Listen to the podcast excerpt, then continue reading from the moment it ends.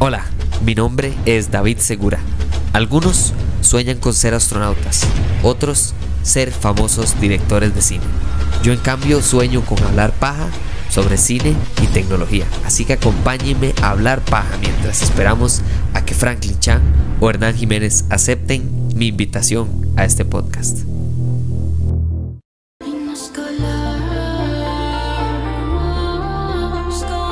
Y bueno, claramente no podía esperar más. Ya ha pasado una semana desde el estreno y espero que suficiente gente haya visto esta película. Si no la han visto, por favor guarden este podcast, este episodio en algún lado y lo escuchan cuando ya la hayan ido a ver. Esta es la versión de spoilers, lleno de spoilers de todo lo que pasa en la película y las razones por las cuales creo que esta sí es la mejor película de la fase 4 de Marvel. Pero a pesar de eso, a pesar de ser la mejor, sigue teniendo por supuesto sus problemas. Entonces, empecemos con ese lado, empecemos con lo que no me gustó y con lo que critico de la película para llegar a lo importante. Porque lo importante de verdad que es todo lo bueno que tiene esta película. Una película no es excelente porque no tenga errores. Es excelente porque los errores que tenga son ampliamente inferiores a sus virtudes.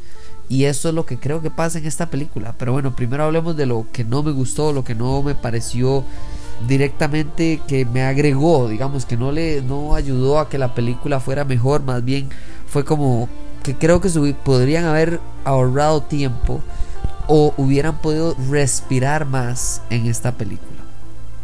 Si tuviera que resumir son cuatro puntos, pero si tuviera que resumirlos en una cosa es el hecho de que estas cosas, estos cuatro puntos, no le permitieron a la película respirar suficiente, como si lo hizo al principio y al final.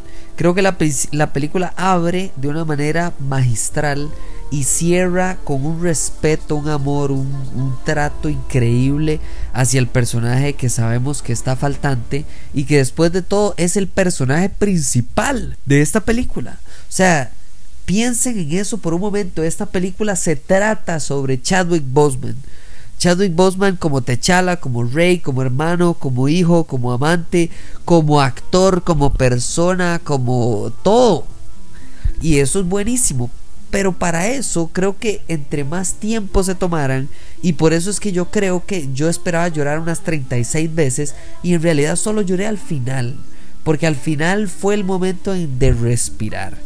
No sé si fue a propósito, tal vez el director de verdad, que Ryan Coogler lo que quería era, era eso, era agarrar y hacer un montón de, de cosas para que usted nada más llegara al final lleno de cosas en el cerebro y nada más respire y deje ir, ¿verdad? Aunque yo creería que no. Yo conociendo a Charlie eh, a Charlie conociendo a Ryan Coogler en sus películas como Fruitvale Station, por ejemplo, él, él es alguien que es muy, muy inteligente en la manera en la que usa el silencio, usa el espacio, el tiempo. Entonces, creo que eso le faltó un poco. Número uno, eh, Riri Williams. Ah, qué lástima, de verdad, qué lástima me, me da pensar que, que este rol dentro de la película no me hizo muchísima gracia. No por el hecho de que no tuviera sentido, porque creo que por lo menos sí tienen una buena excusa por la cual está Riri Williams aquí, actuada por Dominic Thorne. No creo que esté mal actuado, no creo que es un mal guion, no creo que se estaba burlando de, Iron Man, un poco tonteras que vi en línea. Creo que lo que le faltó es que esto fue como una mala ejecución de la introducción de Spider-Man en Guerra Civil. Cuando hablamos de Civil War, creo que una de las escenas más bien ejecutadas es cuando Tony Stark va a reclutar a Spider-Man. En este caso, creo que el reclutamiento no fue lo que me afectó. Fue el hecho de que creo que trataron de hacerla muy, muy prominente. Para mí lo que tenían que haber hecho es, ok, están persiguiendo a esta persona, nos sorprendemos por la genialidad que ella es, el nivel de, de conocimiento y de ejecución tecnológica que ella tiene en un lugar que no es normal, muy similar a Tony Stark, ¿verdad? Tony Stark en una cueva en el Medio Oriente, está más en un garaje ahí prestado en no sé a dónde, Nueva York creo, no sé a dónde. Entonces, hasta ahí vamos bien. Después del hecho de que ella le ayude como a, a poder ponerse a idear y hacer casi que, ¿verdad? Y, y ayudarle a Shuri, ¿verdad? Como a, a, sonreír un poco, a pensar en esas nuevas generaciones, a verse ella, ¿verdad? Como hermana menor y no como hermana mayor o como única hermana en realidad, que es lo que se ve en este momento. Y ahí es donde voy. El error para mí es que Riri Williams estuviera en la batalla final. Para mí el hecho de que ella estuviera ahí, primero no me dio la felicidad de ver un traje a lo Tony Stark. Número dos, no me diferenció el traje de ella al de nadie. Básicamente nada más me dijeron, esto es un traje. La más se lo pone ya.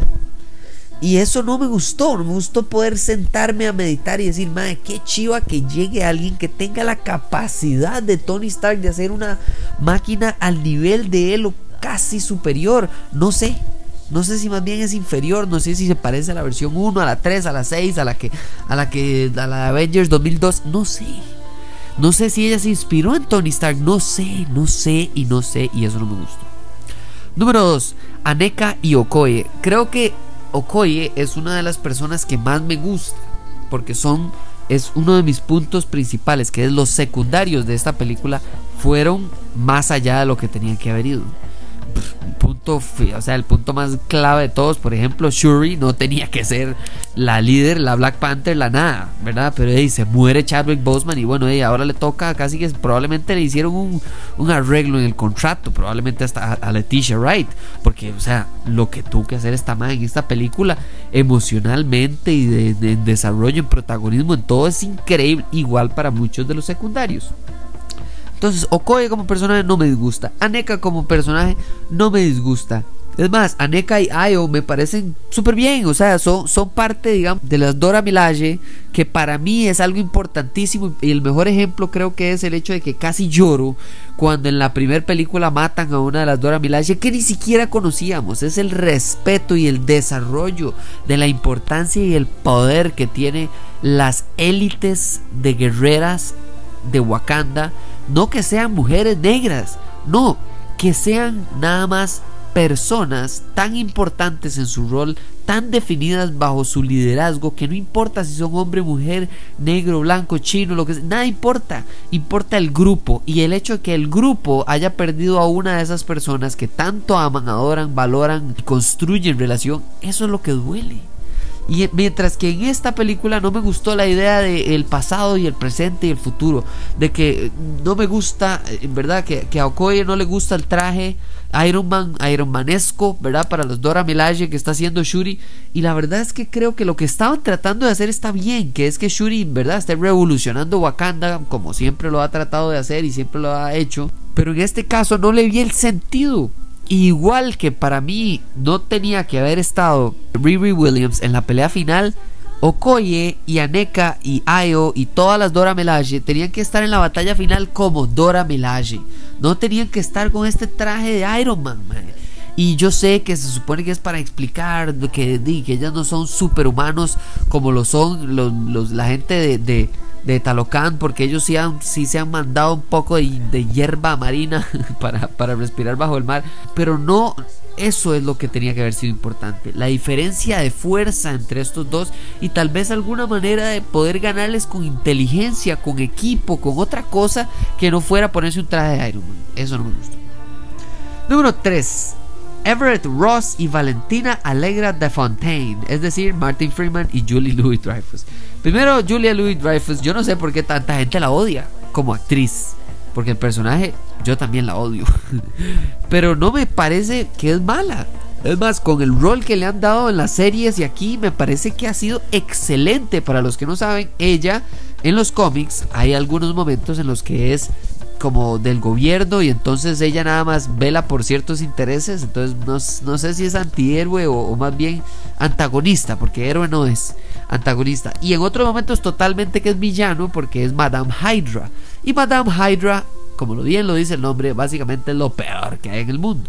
Aquí parece que no es Madame Hydra. A mí lo que me parece es que Marvel lo que quiere hacer es que ella, junto con el gobierno de Estados Unidos, creen los Thunderbolts y ahí resulte entonces un equipo que sea antagonista, que traten de ser un tipo de Suicide Squad, ¿verdad? Gente mala haciendo cosas buenas o tal vez gente buena haciendo cosas que creen que son buenas pero que en realidad es esta mae eh, Valentina y Everett Ross y toda la gente del gobierno gringo que haciéndolos hacer cosas que a ellos les interesa y no cosas de superhéroes. Siento que esto no iba aquí. ¿Por qué no pusieron esto en otro lado, man? ¿Por qué no pusieron esto en, no sé, en She-Hulk, en, Falcon y Winter Soldier? O sea, esto no iba aquí. ¿Qué está haciendo, man? O sea, yo sé que ocupaban la información de Riri Williams y para mí no importa, man. o sea, a mí me pareció que nada más yo hubiera metido a Martin Freeman un par de cerillas y se acabó, mae. Esta vara de que están, estaban casados y la vaina y que el mae encuentra y va a la escena del crimen. No, ahorrate tiempo y, mejorar la película en otros aspectos. Porque eso no me, no, no sé, no me agregó.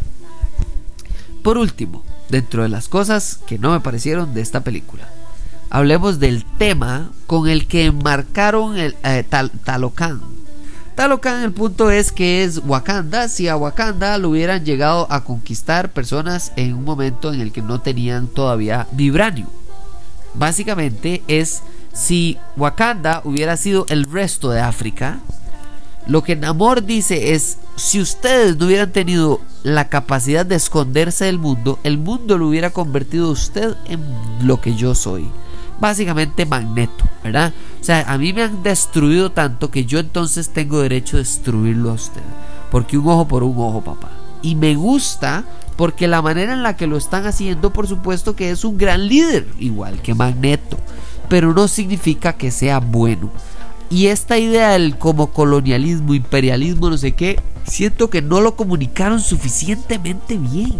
O sea, como que estaba, ¿verdad? Estaba en amor el eh, eh, chamaquito y la mamá y todos se murieron. Y, por una enfermedad que trae, o sea, no, no, en ningún momento vi un español ahí arrancándole los sesos a alguien como o haciendo algo para yo detestarlo. O sea, yo ocupo primero odiar a alguien para después sentir lástima por la persona que está por debajo de él o ella. Y aquí no, aquí nada más me hablan de Namor, de la mamá de Namor, de la gente de Talocan.